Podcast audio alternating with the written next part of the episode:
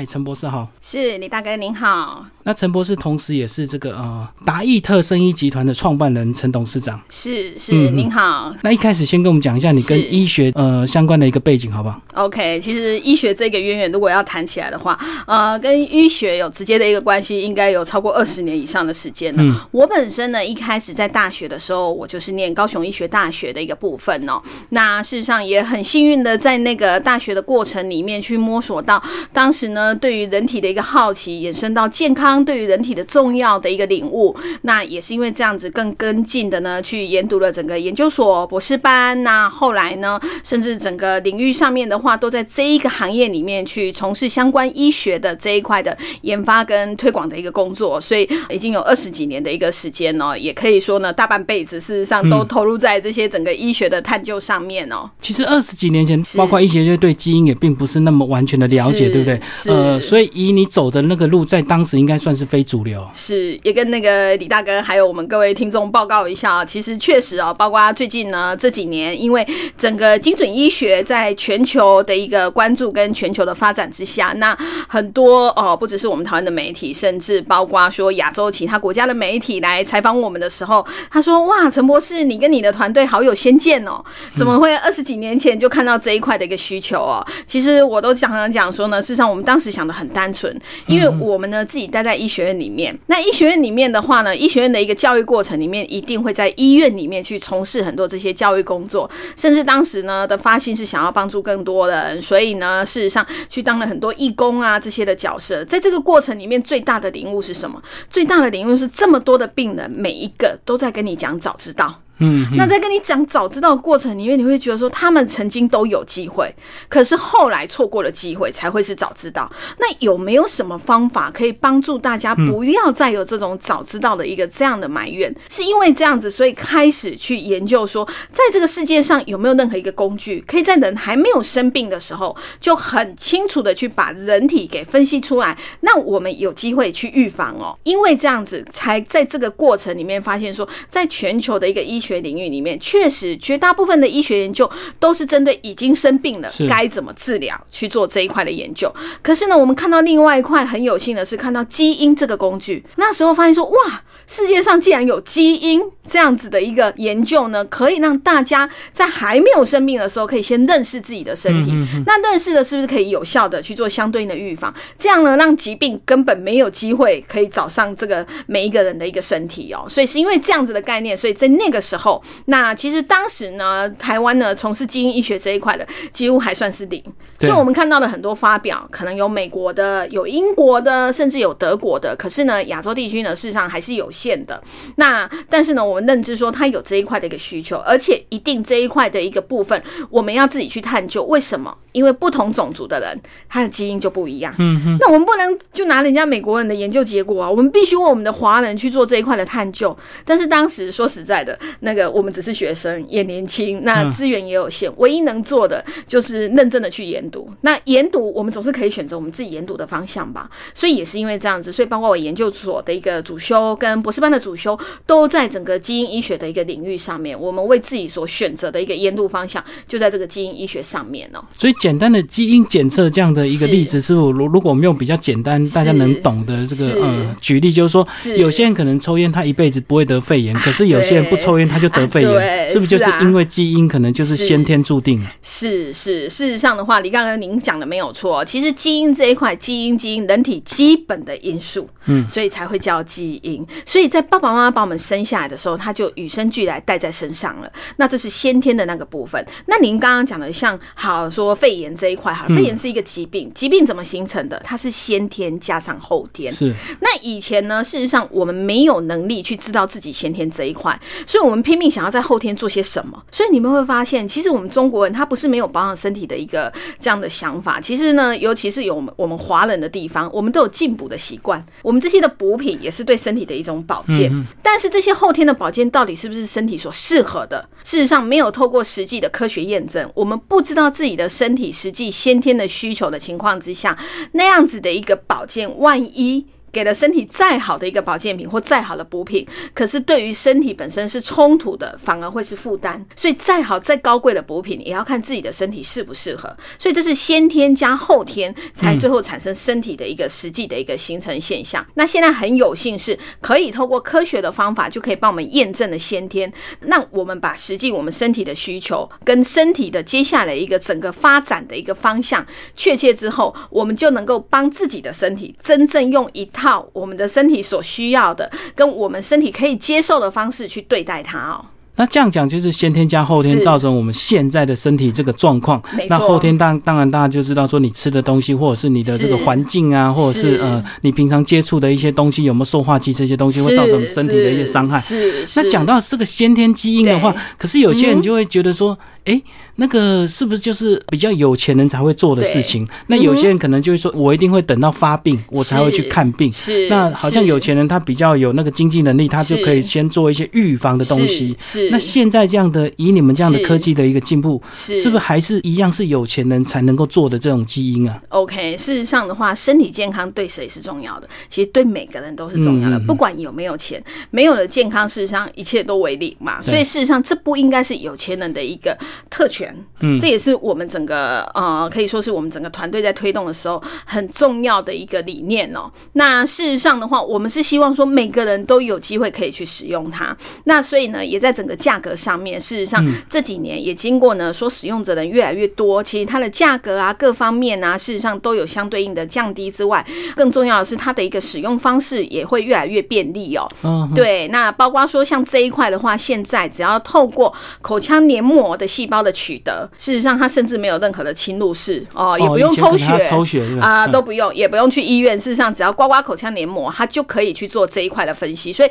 以它的便利跟它的方便，事实上的话，不应该是有钱人的一个特权。另外一块，我想要强调的，如果说我们用比较实际去运算投资报酬率的话，其实生一个病要付出多少代价？有时候没钱更不能生病哎。对对。那但是没钱不能生病，这个没钱的话，又如何让自己不要生病？要用对方法啊。对你都不去管你的身体，他会不生病吗？也很难。依照真正的一个医学的验证跟科学的验证，人体本身平均的寿命应该要一百二十岁。嗯，那你发现现在有平均一百二十岁吗？没有嘛。嗯，对，一定是我们用错方式对待自己的身体。所以我们也希望帮大家找到真正正确的方式，让他对待自己的方式呢是对的，反而减免掉。生病那一块的一个困扰，因为生病要付出的代价实在太大。嗯，其实我们经常在医院里面从事一些医学工作的时候，我们更感受到，你说当。有时候真的，就算台湾有健保好了，那您可以看到说呢，一旦生病的时候，当有时候经费不足的时候，那没有办法得到他的完善的照顾，那是更让人家觉得心疼，跟让人家觉得心酸。所以，我们更希望说呢，每个人都不要生病，去付出相对应的代价。所以呢，如果以刚刚我们讲的这样的一个想法的话，我更会觉得说呢，有钱没钱都需要照顾好自己的身体。那尤其如果有经济上面这一块的考量的时候，以投资报酬率而言，不如呢用对。实际的一个投入，让自己呢去做好预防，让根本没有机会去生病，这才是最好的一个对身体的一种投资方式哦。对哦，所以这样讲就是等于是在预防之前，你花的可能是小钱。那如果你舍不得花这个小钱，等你发病之后，或者是其实我们现在常常看到很多新闻，是突然发现癌症的时候，都已经是末期。嗯嗯嗯嗯，那都已经是完全没有后面再急救的一个方式哦。最后就是这样。是那这样子，其实呃，陈博士，你从过去这样二十几年这样子呃研究发展到现在，呃二十几年来的一些技术有没有一些改进？因为是你现在讲的，只要用口腔黏膜刮一下就好。那更早之前是不是它的科技比较是没有那么高的话，是检测比较复杂。当然，跟李大哥这边报告啊，其实呢，在最早的时候，我们在做学生的时候，我们做这一块的研究的时候，甚至呢，那时候光抽血液还不够，我们要取得人体的组织简体。就切片什么的啊，对啊，肝胆功要拿一块肉啊，才能做基因检测啊。那这个你说困不困扰？很困扰啊。对对，谁会去每次取个？对啊，这个不太可能嘛。那但是技术不断的精进，从过去的组织到现在呢的一个口腔黏膜，这中间呢还经历了所谓的血液，所以从组织到血液到现在只要口腔黏膜，那甚至以前透过组织的一个分析，它的一个时间可能要高达一个月的时间，到现在的话，我们用口腔黏膜。模，那它只要呢七天的时间，整个检测呢就可以去完成，所以它是越来越便利，也越来越方便哦。对，嗯嗯，那这样子是一辈子只要检测一次就能够这个了解你人生的先天的密码吗？是哦，我有发现呢，李大哥非常的专业哦。那事实上没有错，哦事实上基因这一块的话，一辈子只要做一次就好了。那基因呢，它本身它不会随便改变。是，那改变的是什么？改变的是后天。嗯，那能掌握的是什么？能我们后天能够改变的，事实上是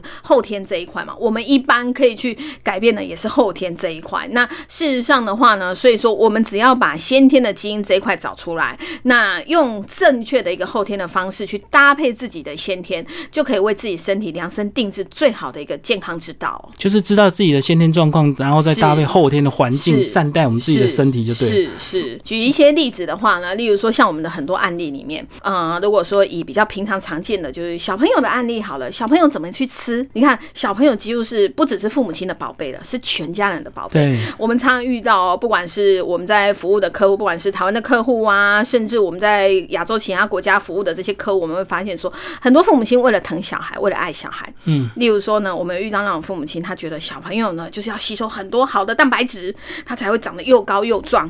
对，那呢，事实上的话呢，他就去调研呐，就发现说，研究里面发现说，哎，人家都告诉他说，牛肉是最好的蛋白质来源，嗯，然后他就让他的小孩从小就只吃牛肉，结果这个孩子十二岁就洗肾了，嗯，那结果基因检测报告告诉我们什么？他的蛋白质代谢是高风险。哦，所以呢，反而呢，他在这一块的代谢能力比别人差，就你有补充过度的给他，就代谢慢，你又塞更多给他，对，那累积在身体会不会变毒素？累积在身体会不会造成这些肾脏、肝脏的负担？会。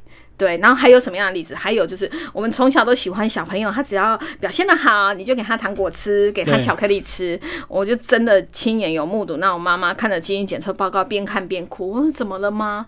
她说我真的是害了自己的女儿。她的女儿呢是她的心肝宝贝，然后从小也很乖。她说呢，你们报告上面写的她不能吃巧克力，可是她是巧克力达人。嗯哼，她从小呢只要表现好，那呢妈妈呢就给她巧克力。是，那到后来呢，她已经可以去精选各个国家的巧。巧克力有什么？哪一个口味是最好的？然后哪个口味是最棒的？那但是呢，你知道吗？她现在糖尿病，十五岁的女孩得糖尿病。那结果呢？反观她的基因检测，这个呢，其实这些案例都不是我们想看到的，因为这对我们而言都慢一步了。这就是我们讲的早知道。早知道，如果更早他做了这一块分析，那我相信没有那个父母亲，他今天呢为了孩子好，然后为了孩子的健康好，然后知道说孩子在这一块呢有风险，例如像那个小女孩，她明明糖类代谢就有风险，结果呢所有的好的表现都给她巧克力吃，那这不是等于爱她又害了她吗？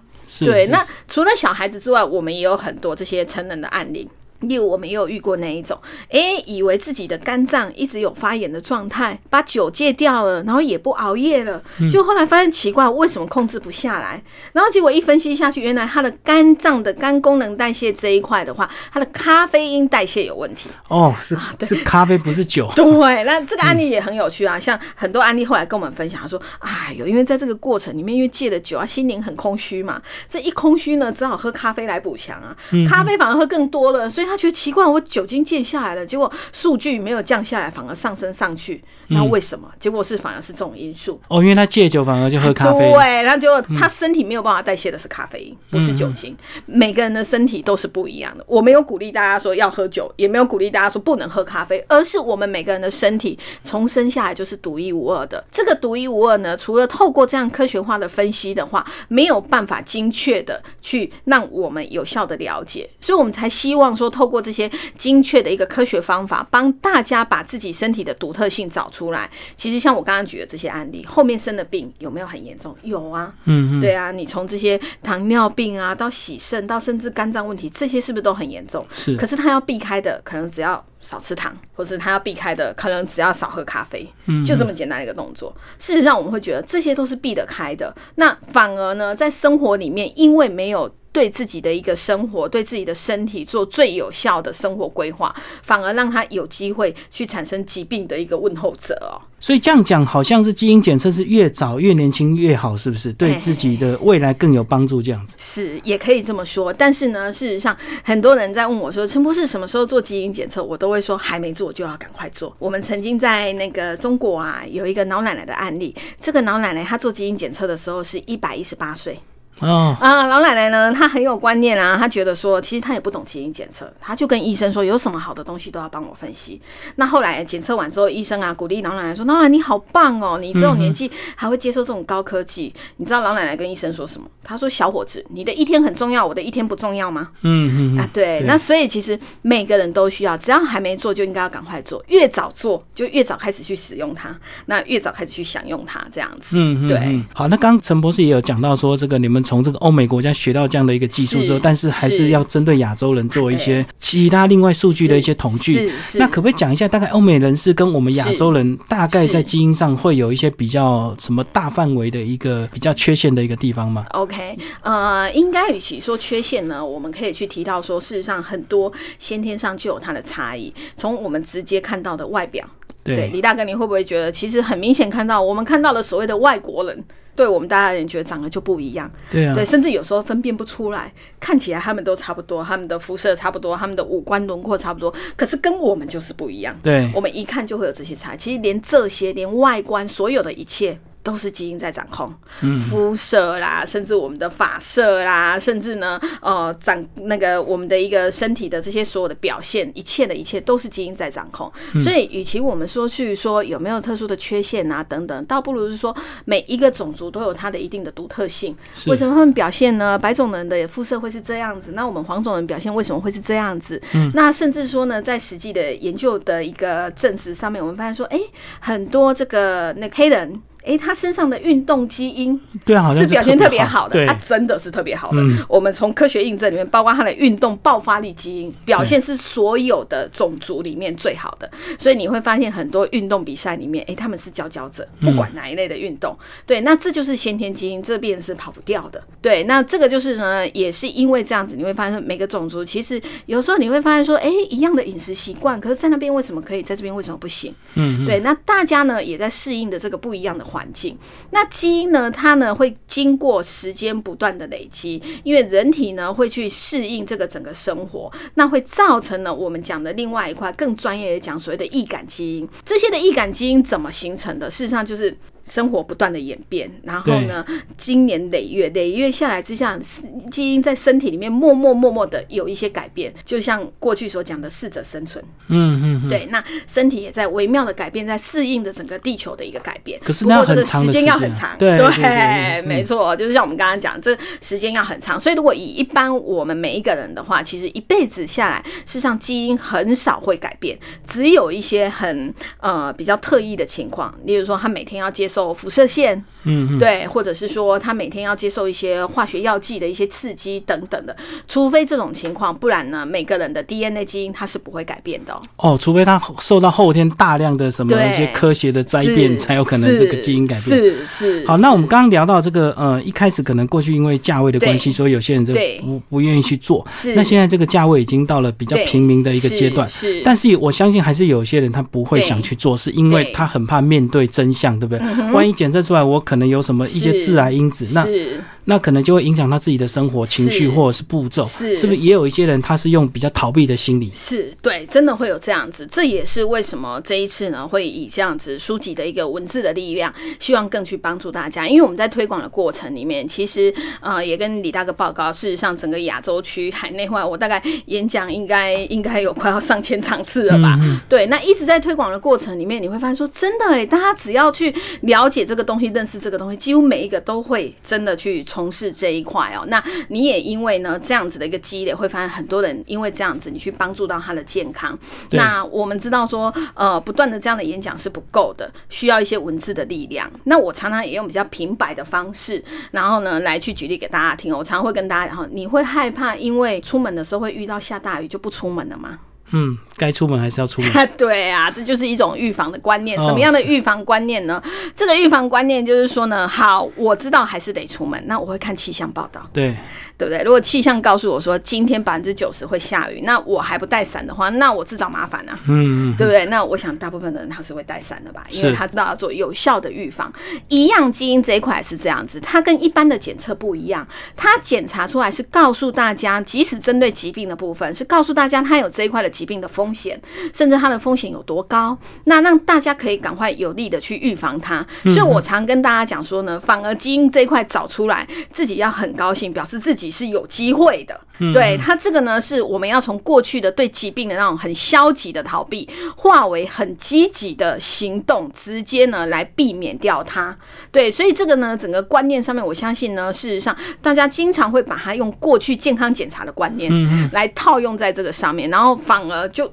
逃避不敢去检查，其实过去的健康检查，事实上这些健康检查是有必要的。对，那大家呢用这种逃避的心态，反而呢造成很多疾病有机会在身体里面去酝酿，甚至呢有机会最后形成一个我们避免不掉，甚至控制不了的一个疾病哦。那如果说透过基因的一个方式，让大家及早在身体还有完整机会的时候，赶快呢从生活里面，然后呢甚至从一些很简单的，不管是饮食啊、运动啊，甚至呢一些习惯啊，去做一些改善，然后就可以去避开它，等于是轻轻松松的就可以把健康掌握住。不用到等到生病要去用那些甚至很严重的破坏性疗法，甚至呢那些破坏性疗法还会去伤到身体的其他的地方。副作用。对呀，对，所以这个事实上在观念上面，我们也希望说，透过各种不同的一个广大管道，让大家知道说正确的观念，事实上是现在的一个科学的一个发达，已经让大家有机会可以正面的、很积极的去做很阳光快乐式的一个预防动作，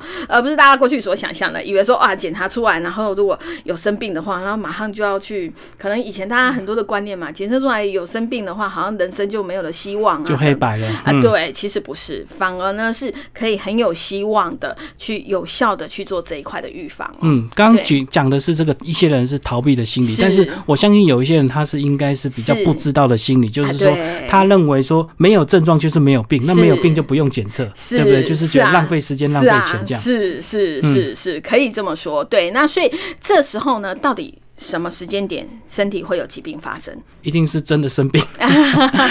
是那，但是这个真的生病的时间点，事实上是我们没办法掌握的，因为我们每天处在的一个生活环境不断的在改变，所以有时候事实上，我常常也问大家，你的身体会不会有时候给你一些讯号是你没想到的？是没有注意到，比如说疲劳啦，或者常常打哈欠啦。对对，这个呢，事实上李大哥您带了另外一块专业观念，什么专业观念？我们呢在告诉大家的亚健康。大家都以为没有生病就是健康，就是健康。事实上那是错误的。真正以世界卫生组织所统计的数据里面，真正健康的比例只有五 percent。嗯，在人群里面，真正健康的比例只有完全健康。对，那那个五 percent 一定会是我们吗？我们一定是那幸运的五 percent 吗？不一定啊。我常常在呼吁大家的时候呢，那个很有趣啊。说我们在演讲的时候啊，听众会问我说：“那陈博，那个五 percent 有没有包含小孩子？”我说：“通通含进去，不要想要逃避。”对，他说：“哈，那如果被小孩都占走了，那我们不就全部都在亚健康里面了？”对，那所以这时候要呼吁的是，亚健康又很容易随时都有可能变成疾病。因为它是一个从健康到亚健康到疾病的一个这样子的一个顺序的。那我们所希望的是，我们可以把亚健康有效的控制，不要让它有机会走到疾病那一块去。我们更希望说，透过我们的努力，可以把亚健康反转回来变健康，这才是真正我们在推广的整个基因生活学、整个预防保健它的一个重要所在哦。就是趁我们现在还在亚健康的时候，我们提早做一些预防的动作，然后什么东西你不应该吃，你就少吃；什么东西你 OK 的，你就尽量去做。但是这个书中举了一个例子，还蛮可怕的哦。这个跟听众朋友分享，就是讲到安吉丽娜他们的家族病史，后来他为了预防他可能会得到乳癌，就把乳房切掉了。是。那像有些人看到是会觉得哇，好可怕。那万一我 我说我有百分之多少可能会得到什么病，是不是就马上要去做一些预防切除啊？是是是。那确实哦，那个很多人呢，尤其这个新闻出来的那一刻，很多甚至这些媒体记者打电话问我啊，他说陈波陈波，这样子很恐怖哎。对，尤其这些女记者私底下问我说，哎，这很可怕哎，万一我测出来有，那一定要去手术吗？那我就会反问他说，那你是安吉丽娜·裘丽吗？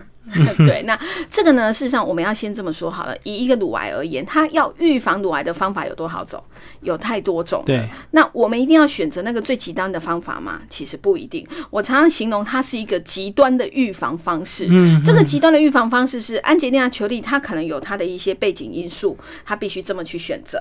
可是我们不是她，我们可以帮我们的身体去选择缓和性的一种方式。对，经常我也在举，就像我们理财好了，可能也有人觉得我想要一夕致富。所以呢，他去大赌一把。就压一些比较高风险。对对，我去大赌一把，可是不一定呢，这样子才能致富啊。我也可以透过我每天的储蓄，透过我的储蓄累积出来财富。对，那每个人可以按照自己可以接受的方式，在这个接受的方式里面，要考量到生理跟心理。都能接受的方式，所以更有趣的是呢，在我们整个基因的一个服务里面，甚至包括到心理健康。所以，包括说我们要去预防任何一种疾病的时候，我们又可以结合在每个人的心理状态之下，帮他去量身定制规划最适合他的一个健康管理的方式。这个都是相对基因的整个预防保健的一个专业所在哦。其实这样讲，我就想到这个胆结石。如果这个西方医生看到第一个观念，就叫你切除胆囊，对不对？就是这样的例子。是是。胆结石为了预防它再复发，就切除胆囊。他认为胆囊其实功能不大，直接切掉。但是也是可以透过其他方式去去慢慢的去让自己的胆结石变比较少一点，是是是，透过生活方式啊，透过饮食啊，这些都可以去做相对应的这一块的一个改善的哦。所以这里面的一个选择上面的话，可以依照个人的一个选择。那这里面我们要给大家另外一块的观念，就是说，所以基因检测不是只做检测就好了，做完检测真正要做的事情才开始而已。做完检测之后呢，要依照自己的一个检测结果来帮他自己呢量身定制最适合。他的一个健康的一个生活习惯，对，所以呢才会像我刚刚讲了，我们为什么推崇一个基因生活学？事实上的话，我们要把整个基因检测的一个结果跟基因检测呢，它带给我们的这些正确信息，去融合在生活里面，嗯，才能够真正做到这一块的一个健康跟疾病的一个预防的一个动作。那所以在整个基因检测的一个服务专业里面，包括我们在服务的过程里面，像我们团队里面不会只有做基因检测的专家，嗯，我们还有心理学家。我们有医师、营养师、复健师，甚至呢，我们有小额的这些教师。为什么？因为呢，我检测完之后，我要为这个受检者量身定制他最适合的方案，跟最适合的他的一个这些方法。所以呢，事实上的话，我们需要这些所有的一个专家共同来帮大家做这一块的一个量身的一个定制哦。这样等于是帮我们这个每一个人找回他真的幸福、快乐、健康的人生了。可以这么说，不是只有身体好就好，是，但是心理也是要健康。当然，对李大哥，你已经把我们的理想跟抱负都讲出来了。所以里面还要有这个，除了基因专家，还有很多这个心理教育专家，就对，都有，都有，都有。甚至说呢，包括在心里面的部分，也要这些心理的相对应的这些医师啊等等的。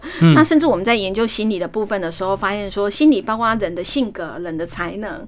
那我们在这里面也发现说，哎，那它跟人的学习的一个成果，跟人的实际学习的成效有关系，也是因为这样子呢，我们开始应用到整个小朋友的教育端去。甚至呢，我们的服务的客群里面，很多小朋友，因为事先其实家长甚至到底我的小孩要怎么去养，我的小孩要怎么去教，其实对我们而言，我们讲的教育是包括怎么教他跟养育他，对对，也就他的生理跟心理都要去做照顾。那这个呢，都可以透过基因检测，事先把孩子的健康跟孩子的天赋了解完之后，又透过这些专家团队帮他去规划最适合他的这些方法。那听完这样子这个陈博士的介绍，那这样子未来的基因检测，它是不是有可能它可以变成健保给付？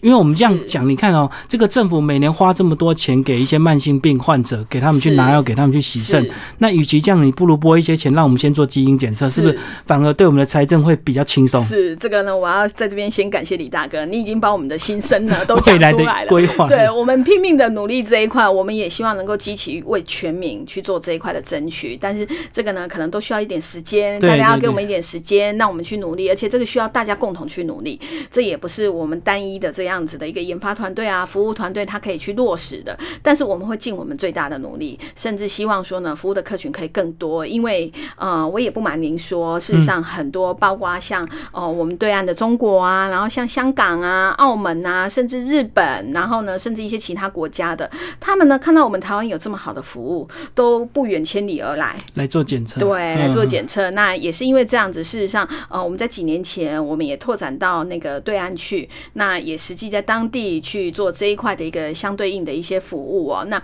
我们希望的很简单，我们希望呢，呃，透过我们的这些努力，可以服务更多更多的人。对，因为事实上做研究哈，其实是枯燥的啦。是啊。那研究真正的意义是把自己的研发成果真的落实在人身上，应用上。对，应该落实在这整个应用上。所以我们更努力的是希望说，真的把把我们这些好的研发成果应用在每个人的生活上面，去照顾到他的健康，然后甚至照顾到他的心理的同时呢，去顾及到他的幸福，创造他的一个美好人生哦。所以刚刚才会讲说，李大哥你太厉害了，把我们的理想抱负都讲出来了哦。对啊，因为我们刚刚讲到这个基因检测前面花的是小钱，可是等你这个如果你不注意，他事后这个得病之后是花的是大钱。是是。那我们有这样的想法，其实呃，我当然知道这个政策部门他们不可能行动这么快，可是我相信这可能一定是他们会看到未来这个趋势，对不对？是是，因为我们也看到一些国家也开始在朝这一方面去努力，包括像我们看到韩国，他们已经有一些政策面针对一些特定的族群，然后呢，国家呢编列相对应的预算去帮他们做这一块的一个分析。那包括像我们在对岸所看到了，他们也针对一些特殊的一些地方、一些族群，那他们反而用这样的方式呢，去帮助当地的这些民众，然后赶紧做检测的同时呢，去从事我们刚刚讲的很精准的这个整个健康管理的一个方式哦。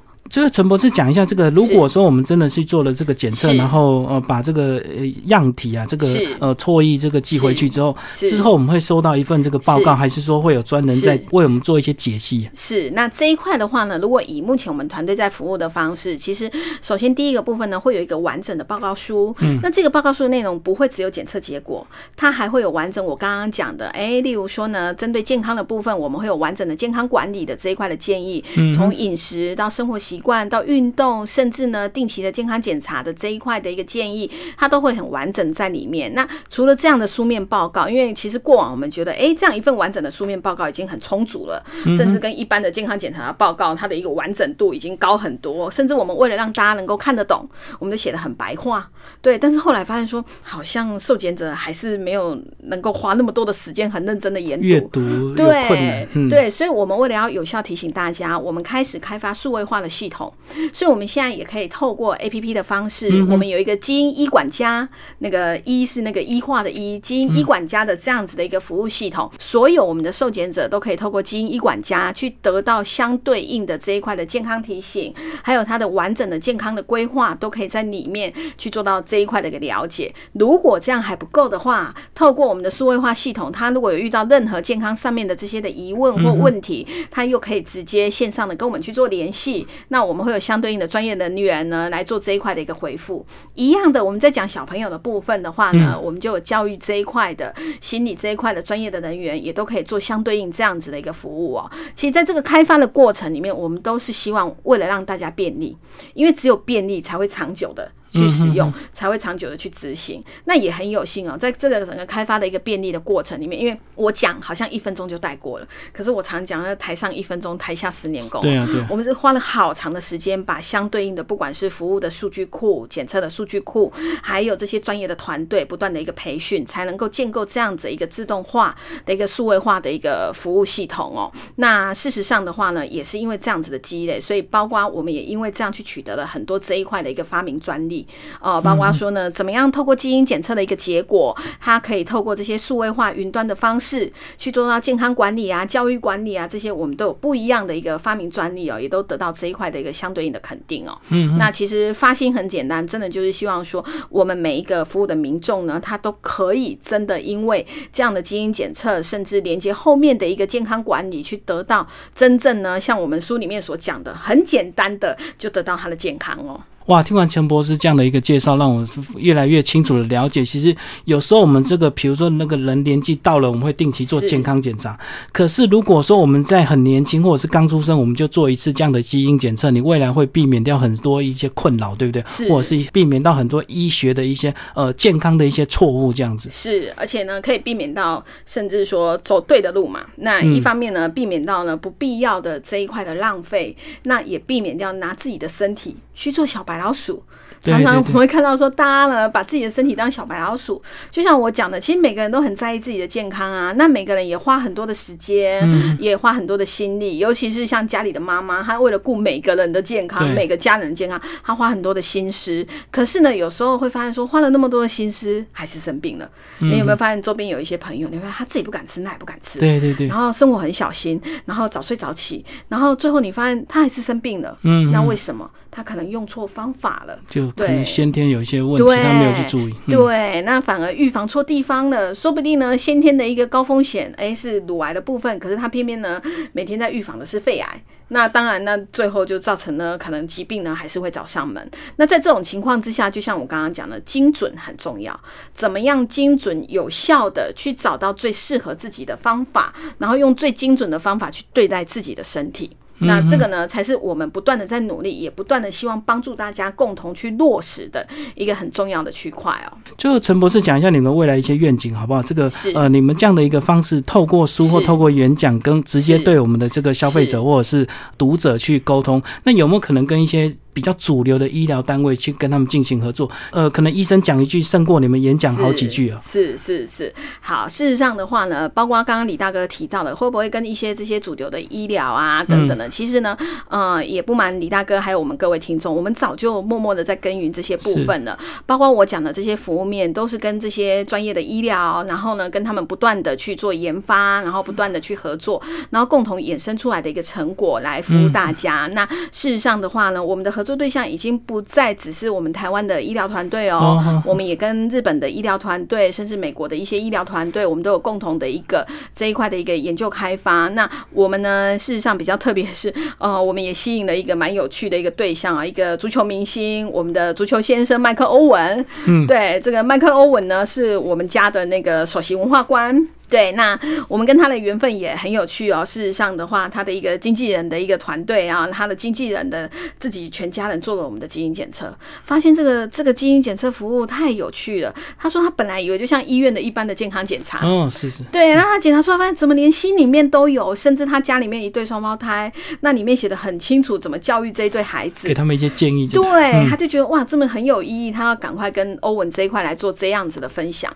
那欧文一直以来对于整个人类。学方面，甚至对人类的生活等等，他也很多的一个研究跟很多的一个贡献哦。那也是因为这样的因缘机会，他呢才跟我们做这样子的一个联手。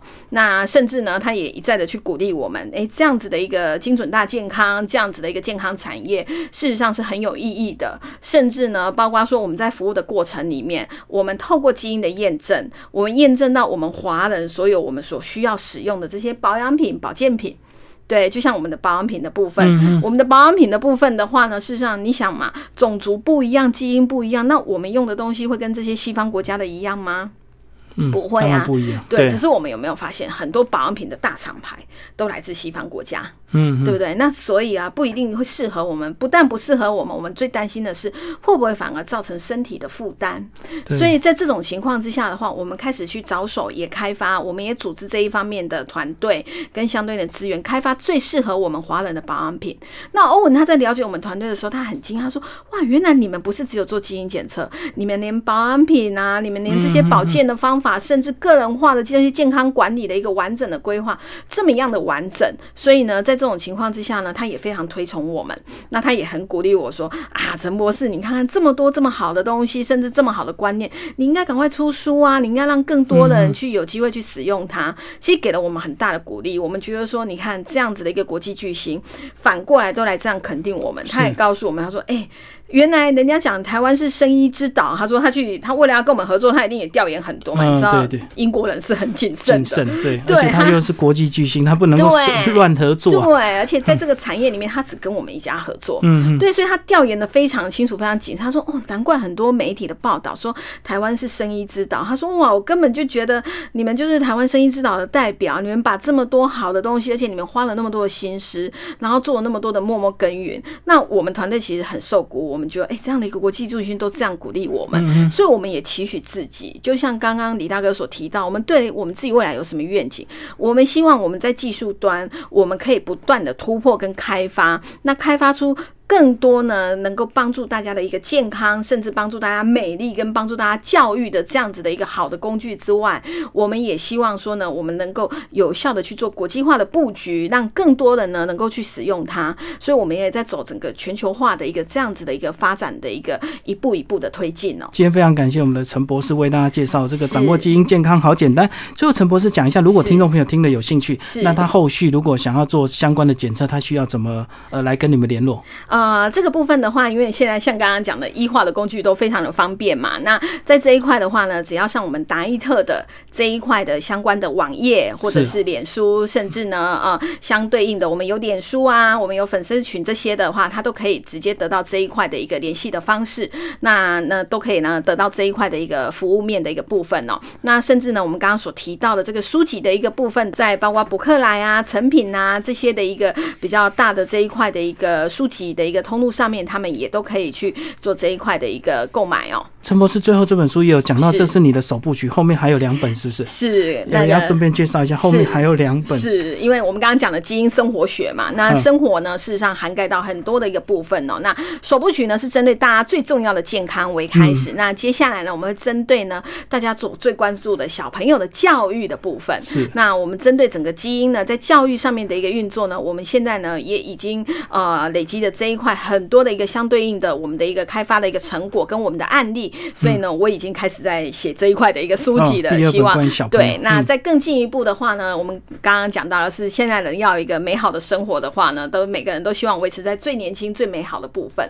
所以，我们针对美丽的部分，我们也有这一块的一个完整接下来的一个书籍的这样的一个完整规划。所以，总共会有这样一系列的一个不一样的一个呃，怎么样掌握基因，让生活更美好的一个书籍的一个这样的系列丛书哦。哇，三部曲这三个对象非常的明显，第一个就是对全部人，第二个是对小孩，第三个是对女孩子哈。美丽好简单，好，谢谢我们的呃陈怡芳博士，谢谢，是谢谢李大哥，谢谢听众朋友。